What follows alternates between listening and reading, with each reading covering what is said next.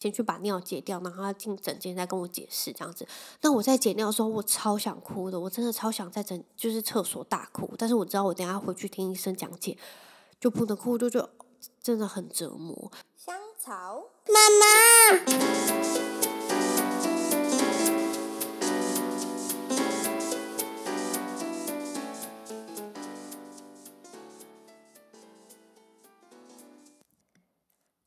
欢迎收听香草妇女日志，我是香草职业妇女克洛伊，你们也可以叫我洛伊。今天想要跟大家聊一下，就是有关于我觉得很多女生，呃，有经历过，但是大家不会公开讨论的一个秘密，那就是流产。我觉得小时候我听到就是。街坊邻居或者是我妈妈跟我说哪个亲戚流产，他们都是那种很小声的说，好像这真的是一个不能公开，然后是一件蛮不吉利的事情。因为你要是很大声讨论什么的，可能就会有不好事情发生在自己女儿身上，还是嗯、可可能会发生在自己身上之类的。那对我来说，流产这个议题。呃，我的环境里面是没有人会去公开分享哦，自己的流产经验到底是怎么样。那直到我自己有了这样的经验，我才发现它其实没有不能公开，而且我觉得一定要适度的跟自己的亲朋好友，嗯，不是公开就是要去疏解这个那么沉重的事情。在去年二零二零年大概十月中左右，我发现我怀了第二胎，我跟我先生都超开心的。那我过隔了几天后，因为我知道很小，他没办法照出来，所以我就是隔了几天后，我就去安排照超音波。那因为是我利用上班的时间去，所以我的先生他没有办法陪诊。不过因为是我的第二胎，所以我就觉得哦。因为只是还蛮简单的确认，就是怀孕这样子。那我还记得我要喝很多水啊，把整个膀胱胀大才能照得到。那我这次胀尿胀的要死，然后医生说：“哦，现在肚皮真的还没有办法照，还是你可能要试试看阴道超音波这样子。”那我也就尝试阴道超音波，真的有照到，就很小很小。第一次照到，我记得是零点五五公分的样子，但就是在那个周数，那个好像有点小。不过医生就是他没有很表明说哦，好像不太 OK 啊什么之类的，他就跟我说就呃多休息啊，那就正常生活这样子。那我们再预约两个礼拜后再来照，那他可能届时会有心跳，那也可能会长到一定的大小这样子。那我们就等，我就很兴奋，我回去就跟我一些很好的朋友说，还有我的家人，那我们都超开心的，而且那时候也我记得。隔没也一两个月之后就要圣诞节，我们还想说要给我先生他们家人一个很大的惊喜，就是圣诞的惊喜。我已经脑子中开始在想说，OK，我现在要做什么做什么，要寄去他们家，给他们一个就很大的圣诞礼物的惊喜。然后到了预约的那天，就是要照看宝宝有没有心跳这样子，那有没有照就按照他的周数成长。呃，就是探头放下去肚皮照的时候，又发现哎，还是没有心跳，而且大小也没有长大很大。然后呃，第一个医生他就跟我说，哎，可能有点不乐观，不过还可以等等看。那我们再预约下个礼拜。然后我就觉得这这些等待真的是太折磨人了。我完全被这些等待真的是操的要死。我每一天就是，我觉得我应该长了超多白头发的，在那段时间，因为我一直好担心，就是为什么他没有长大，为什么他都还没有心跳？我爬了超多的文，就是看很多相关的文章，大家说哦，我到第九周才照到心跳啊，我有到第十周才照到这样子，那这些都会有点安慰我，但是我就会心里会一直想说，天哪，天哪，不会是不健康的。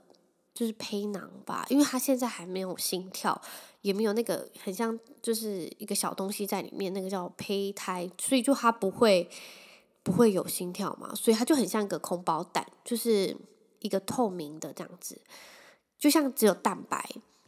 那过了，再过了一个礼拜，我再去照。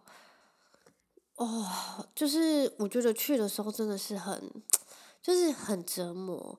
我记得我那天要去，我就跟我朋友，我就跟我同事说：“诶，我等下下午就是会请假。”然后说：“诶，怎么了？”因为他知道我前几次有，那我就跟他分享这个消息，他就很开心。我我记得他开心到就有点哭了，因为眼光都是泪水。然后我就跟他说，但是因为都还没有照到心跳，所以也还不确定。然后他说，那有人陪你去吗？我就跟他说，哦，我先生刚好现在也在上班，所以没有办法。他说，你确定吗？因为他不是要唱出来说，他说因为知道可能会没有照到心跳，那他希望有人可以陪我，就是支持着我在我旁边。那我就跟他说，哦，没关系啦，就是因为我知道我自己撑得住，但是我就觉得他真的好贴心，就会这样子想，希望真的要是真的。有不好的消息，起码还有人在旁边支撑着我。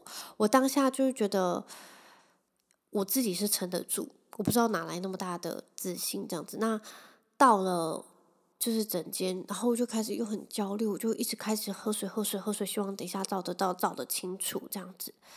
那我还换了医生哦。我不是说对第一个医生不信任，我只是觉得我自己可能需要更多不一样医生给的意见。那。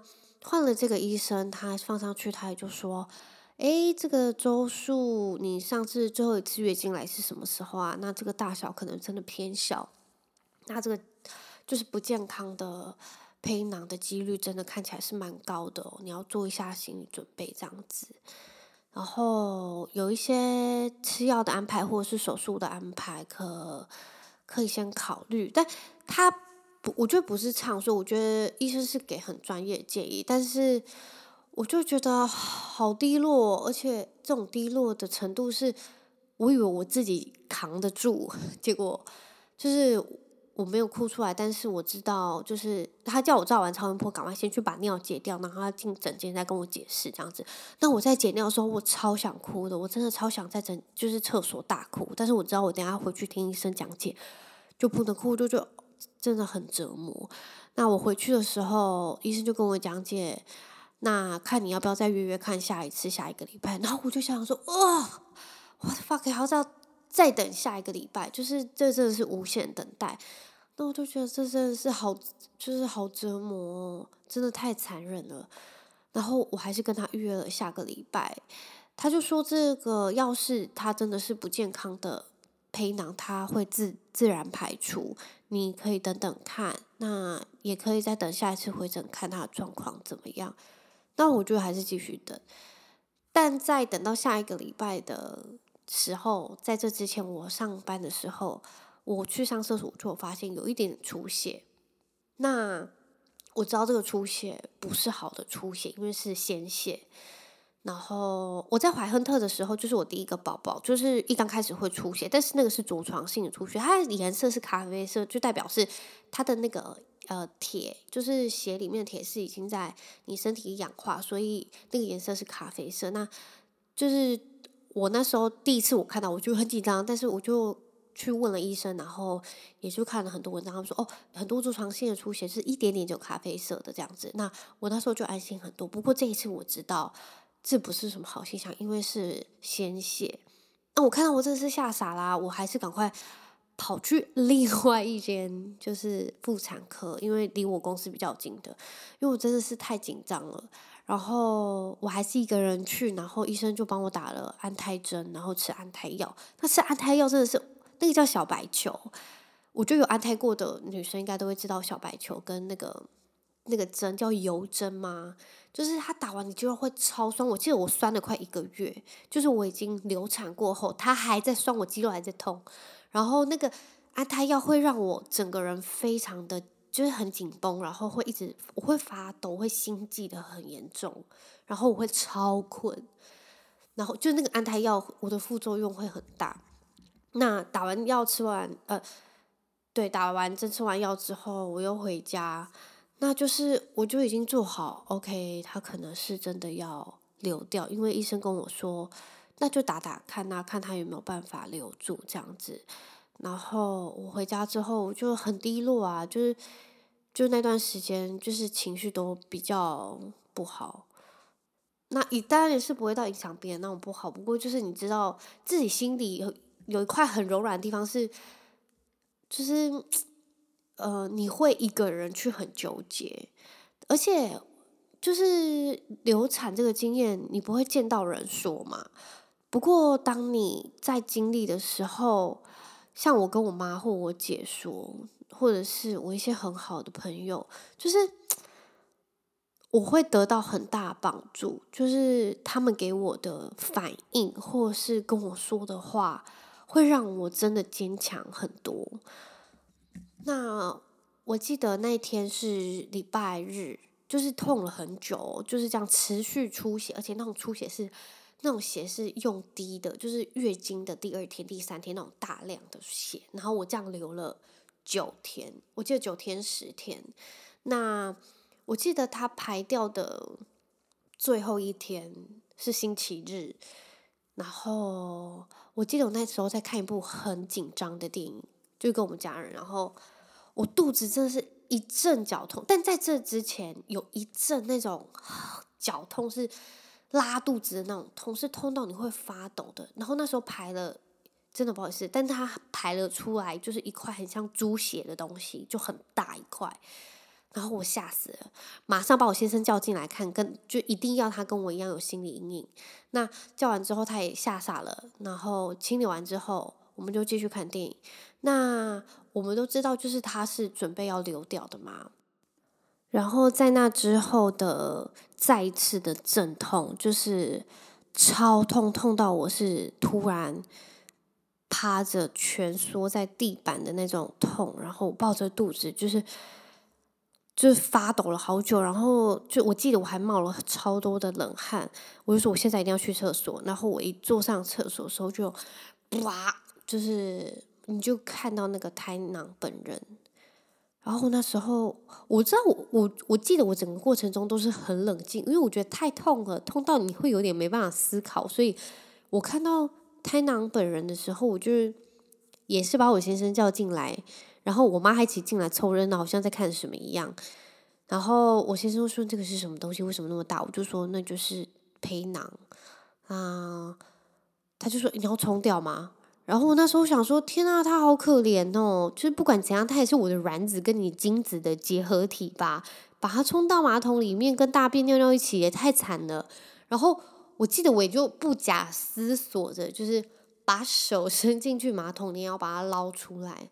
我还用水冲一冲之后，我就拿了一个其中一个我妈的盆栽，我就挖了一个洞，然后就把它放进去。然后我还跟她说，我记得我还跟他说，就是真的很对不起，然后就是啊，没有没有办法把你生下来，就是希望可以赶快再看到你，等你把就是行李啊、包包都收好的时候，再来一次我的肚子。就是哦，就是很啊，很酸。那在这之后，我就隔天就是当然请假，因为真的太不舒服了。我回诊的时候，我去找了我第一胎帮我接生的医生，就是我做所有第一胎产检跟那个接生的医生。那我之前这一胎之所以嗯、都没有去找他，是因为他很难约。然后他只有固定的就是周间，他不是周末，是周间的一个很奇怪的时间才能看诊。那刚好我刚好排就排到他，然后我就特别约了他。那我他就说：“哎，那你今天我去看诊的时候，他就看我说眼睛有什么问题啊？”然后他还记得我跟我的小孩。那我就跟他说：“哦，我昨我前几天流产流掉了，这样子。”他就他给了我一个表情，是我在那段期间，在整个医院体制里面得到最大的安慰。就是那些护士跟医生都非常专业，非常好。不过这个医生他给了我一个表情，是那种，就是哦，他他真的很不舍，然后就是他很担忧，很不舍。然后我当下我就好想哭哦。我的喉咙超苦超酸的，然后他把就是超音波探头放上去我肚皮照的时候，就是他就说哦，应该是看样子都排得蛮干净，那还有一些血水，就是这几天应该会像月经一样慢慢流掉这样子。那就他还是很正面跟我说，哦，不用担心啦，再过几个月还是就是一样可以自然受孕的，就是我们我会很快再看到你。这样，然后我就觉得好就很安慰，然后我也觉得很欣慰，就是谢谢这个医生给我那么大，我觉得那那些反应就等于是他给我一个很大很大很紧的拥抱，那。整个流产事情结束之后，我就是想了很多，就是是不是我有吃到不好的东西，或者是我经历了什么，就是压力很大的事情嘛？那会让这次就是胚囊发育不完全。不过那些医生都会跟我解释说，很多就是细胞在分裂的时候啊，它没有分裂好，那就是。真的会发生，而且这些几率很高，就是百分之二十五，也就是四分之一的几率，等于是你一次怀孕，你就会有四分之一的几率会流产。那等于是，我觉得我那时候我自己那九天十天在排血的时候，我每次走在路上，或者是我去买什么东西，我就会。很怀疑的看我旁边那些女生，其实是不是她也跟我一样正在经历就是流产？因为这几率那么高，那是不是大家也都是默默的在承受这些就是悲伤，然后跟就是那么痛苦的事情，但都没有办法就是公开来说，所以这真的是很私密的事情。你当然只会跟你的亲朋好友就是分享，你不会公开去说。不过我觉得太多人把这件事情。讲成就是感觉不可以，就是讲出来，就是会影响哦，会不吉利的事情。有可能你跟就是那些正在想要哦怀孕的人啊，还是他们尝试想要做人成功的人，就是怀孕，他们就是肯定可能会影响到他们的进度，就是他会给我一个很不好的感觉。你等于是公开讲，你会影响到其他人，然后这些不吉利的事情尽量都不要搬上台面来说，不然好像会真的招来厄运。是也不用跟就是路人说，哎，我昨天流产哦。但是我觉得这样子的一件悲伤的事情是不用刻意不去讲，或者是把它包装成一件很不吉利的事情。因为当你正在经历这件事情，你的身体跟你的心理，我觉得是需要非常就是很强大的力量去帮助你，就是度过这些。那刻意不去讨论，或者是让你默默一个人去经历这些。我觉得这些都是非常不健康的。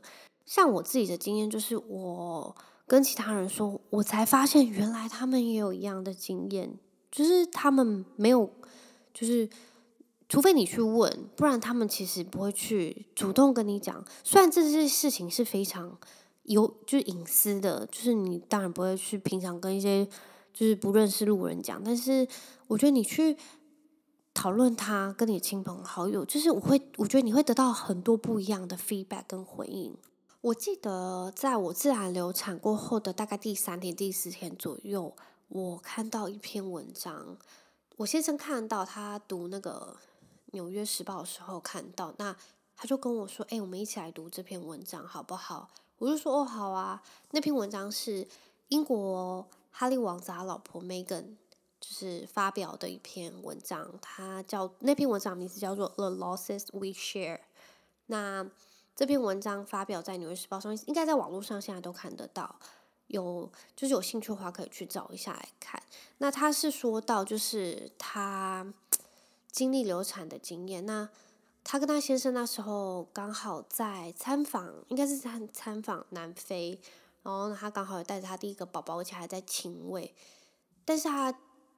经历了流产不久后，必须去处理这些事情。那他的生活也几乎都是摊在阳光底下，也就是会被大家检视啊。所以他的所有表现跟他行为举止都要非常得体。就是即便他可能很累，或者是他可能很不耐烦，或者是他真的很想哭什么的，但是并因为他有很多像这样的事情要做，所以他不能表现出来。那就是其中有一个。应该也是唯一一个记者，就是看到他的时候，他就是第一句问他，就是 “Are you okay？” 那他就跟他说：“嗯，真的谢谢你这样子问我，因为就是应该是很久这段时间以来第一次问我 “Are you OK” 的人，他就是，呃，他说这句话就是你是抚平伤痛的第一步，就是要去关心其他的人，因为没有太多的人会去分享这样子的事情，所以即便你只是一句很简单的问候，你都可以安抚到或者是安慰到。那个人的痛处，我觉得很有意思的是，他有说到，就是那时候他好像刚到纽约不久，就是 Megan，他刚到纽约不久，那时候他在搭计程车，他搭车的时候他就看到有个女生，她在讲电话，在一个街角讲电话，那他就哭得很严重，很夸张，他就问那个计程车司机说，他就问那个计程车司机说，哎，我可不可以，我们可不可以停车下去啊？不就去安慰那个女生？那那个司机就跟他说：“哦，其实我们很爱这个城市，不过，啊，we cry in the street, our emotions and stories there for anybody to see。也就是说，他就是，你就住在这个地方，那你所有的 private life 就是已经都在这些公共的，大家都看得到的地方。然后他也说，你不用担心啦，反正，呃，在街口一定会有其他的人会去问他 if she is okay。”梅根自己也说，就是他很后悔，他也希望当时自己能够就是停下来，然后就问问看他，就是 Are you okay？因为他的他可能正处于在他人生中非常绝望，或者是非常害怕、非常难过的时间。要是这个时间点有人能去安慰，是非常非常非常大的帮助。我觉得。一个人要是他正处于帮助，你不用一定要说我去帮你解决什么什么什么，我要干嘛干嘛干嘛。我觉得就像他说的，你只是一句很简单的 “Are you okay？” 我觉得已经真的能，就是让你感觉到有人在关心我。那就是虽然只是非常简单的问候，不过已经是很有力量的了。那我记得就是在读这篇文章的时候，是我先生他拿着手机，然后我们两个肩并肩靠在一，就是肩并肩靠在一起，他一字一句念给我听的。我还记得，就是那时候他念完的时候，就是他的眼眶都是眼泪。我知道他可能没有办法，就是体会到，就是你生理的痛是有多痛。不过。我能真的感受得到，他也就是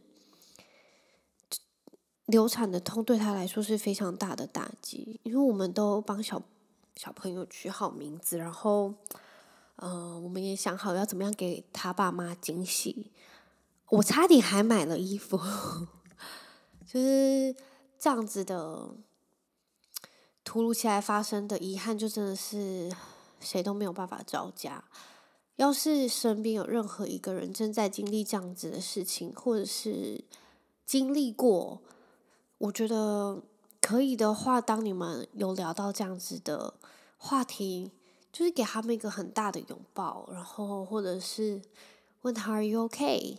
现在都还好吗？一切恢复的都还正常吗？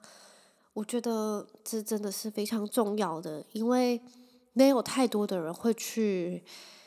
嗯，谈论这样子的事情，唯有你能给他一句简单的问候，就是能抚平他的伤痛，那去做吧，因为这真的会给很多人很大的安慰。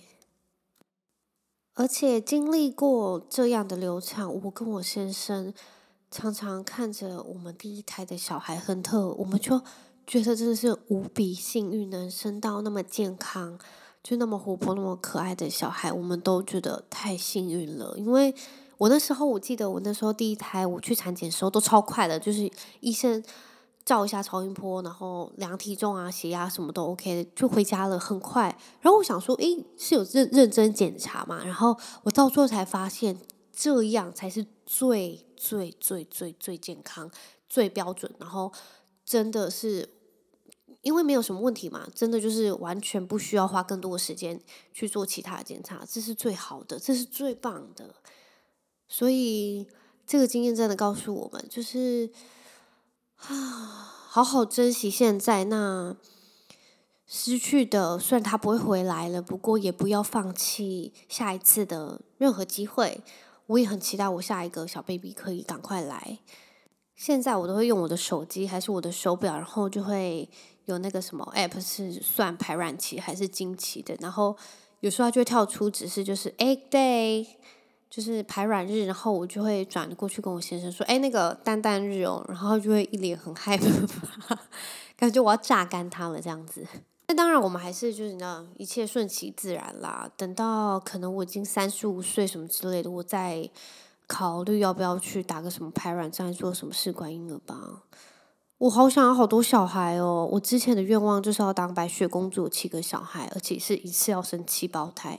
看样子是真的也没办法了啦，生个一胎就真的是很要命了，还一次。现在我生了一个，所以我还要再生六个嘛。那一胎也不可能生六个，所以可能要再生个六年这样子。天哪，我的天哪，我不要！我开玩笑的，我不要当白雪公主了。接下来呢，我们有收到几个问题。第一个问题是问说，流产过后还会敢怀孕吗？我觉得会，不过我觉得现在做任何检查什么都会怕死，就是超怕，因为。会害怕失去，因为那个那个痛症实在是人必须要有非常大的心理基础，你才有办法去经历。因为我觉得会影响很大，哎，就是那段时间会很低迷，所以我会敢怀孕。不过就是你还会很害怕去做检查，或者是很害怕它发育不健全啊，这是我比较害怕的事情。那第二个是流产到底有多痛？我觉得它的痛是。很像是那种拉肚子，但是它不在肠子，就是在你的子宫嘛。但是它是那种宫缩到你是那种全身发抖、说不出话，然后整个人就是卷的卷起来，卷的像虾子一样，然后一直流汗。但是那种痛，就是你痛完就哦，下一秒又会好了，然后再痛一次，就是那种宫缩的痛，非常非常的可怕。不过我刚好就因为它可能很小，所以我也没有到。痛太久，只有一下下，所以我还是觉得那些自然产的人很厉害。我生第一胎的时候，我痛了大概三四十个小时，宫缩，而且我儿子实在是太大，他没办法出来，所以医生最后就是说，哎，还是你要那个剖腹，因为他的心跳有降，所以我就说，好好拜托把我就是帮我帮我拖进去开刀了呗，太辛苦了。所以我觉得流产的痛就像宫缩的痛一样，不过。因为我还没有真的自然产过，所以我不太知道它是不是像自然产一样痛。不过应该是蛮类似，但自然产可能更痛、更痛，然后更久这样子。那第三个问题是，流产给你的人生体悟是什么？人生体悟，我觉得真的是你会更珍惜你现在有的，因为不是所有事情都那么理所当然，就是理所当然的健康的小 baby 啊，然后理所当然的。很快怀孕啊，就是这些都是我真的相信很多是缘分，然后不是你真的想要有你就会有，因为很多事情是求不来的，就是好好把握当下，然后对未来还是要保持着希望。那身边要是有真的相同经验的，就是妇女朋友们，那。我觉得你要是真的有听到他们这样子的，就是经历，好好的拥抱他们，然后好好安慰他们。虽然他们不需要你去解决，但是你只要给他一个简单的问候，我就觉得这样就很够了。那，就谢谢大家今天跟我一起聊一个有点沉重的话题。那我们就下周一见喽，拜拜。